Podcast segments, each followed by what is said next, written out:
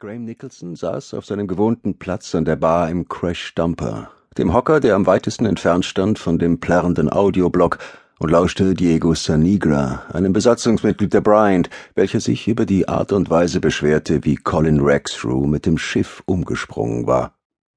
Die Bryant war ein Kolonistentransporter und zwei Tage zuvor im Orbit über Lalande eingetroffen und bis jetzt war nicht einer der fünfeinhalbtausend Kolonisten an Bord aus seiner Nulltau-Kapsel befreit worden. Die Geschichte sei ein einziger Skandal, behauptete Sanigra, und der Gouverneur besitze nicht das Recht, die Kolonisten an der Ausschiffung zu hindern. Und die Energie, die jede zusätzliche Stunde im Orbit verschlang, koste ein Vermögen.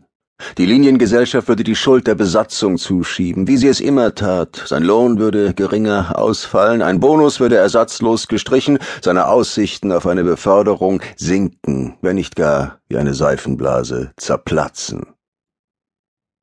Graham Nicholson nickte verständnisvoll, während seine neurale Nanonik die unzusammenhängende Geschichte in einer Speicherzelle sicherte. Es war nicht viel Brauchbares dabei, doch Sanigras Geschichte bot gutes Hintergrundmaterial. Wie der große Konflikt selbst Einzelschicksale berührte. Genau die Sorte von Reportage, die er so perfekt beherrschte.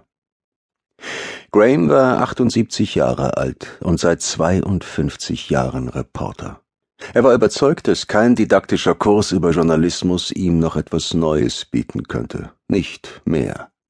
Mit seiner Erfahrung hätte er didaktische Kurse zusammenstellen sollen, nur dass es in der gesamten Konföderation keinen Herausgeber bei einem Nachrichtenmagazin gab, der geduldet hätte, dass junge Nachwuchsreporter in einem derartigen Ausmaß korrumpiert wurden.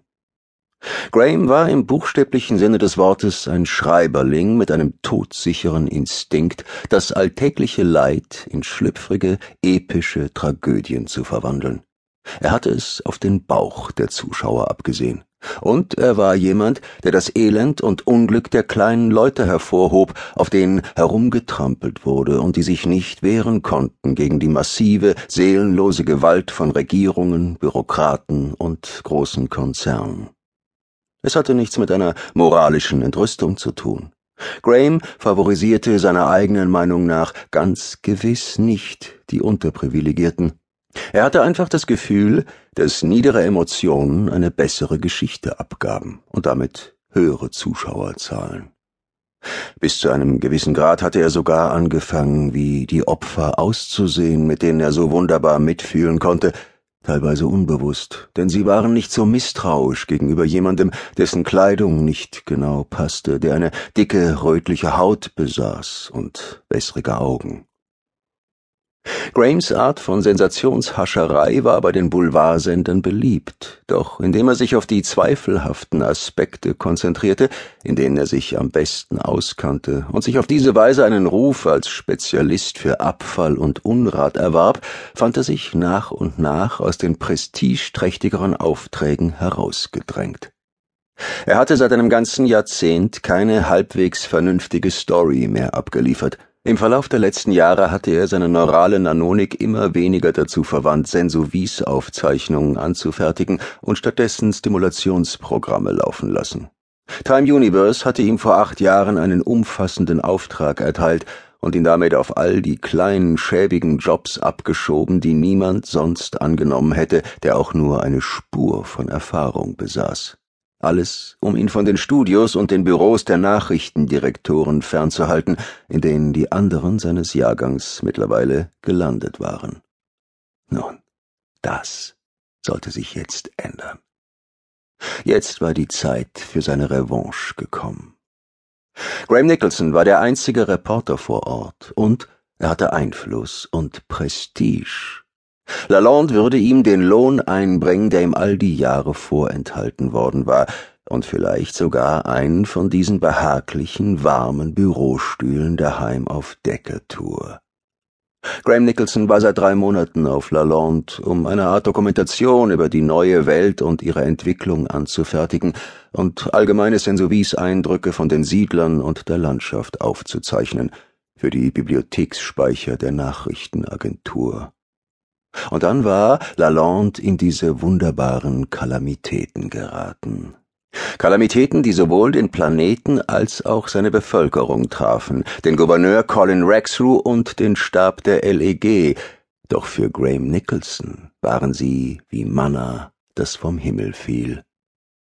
Es herrschte Krieg oder eine ZD-Revolte oder eine Xeno-Invasion, abhängig davon, mit wem man sich gerade unterhielt.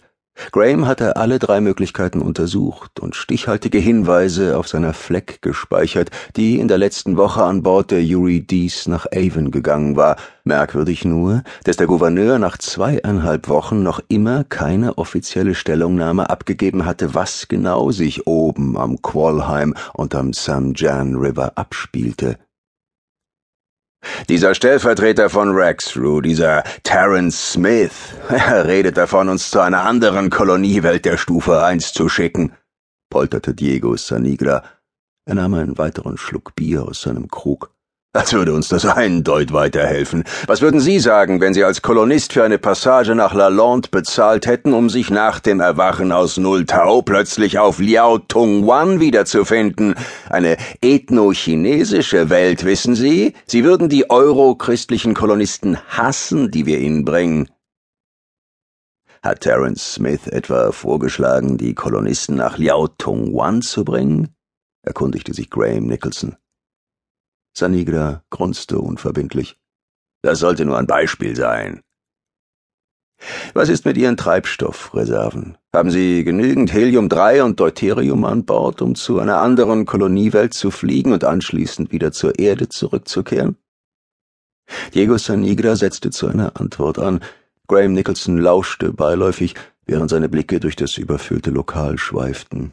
Am Raumhafen war gerade Schichtwechsel gewesen. Im Augenblick flogen die McBoings nicht besonders häufig, lediglich die drei Frachter im Orbit um Lalande wurden entladen, die sechs Kolonistentransporter warteten auf eine Entscheidung Colin Rexroos, was mit ihren Passagierkomplementen geschehen sollte.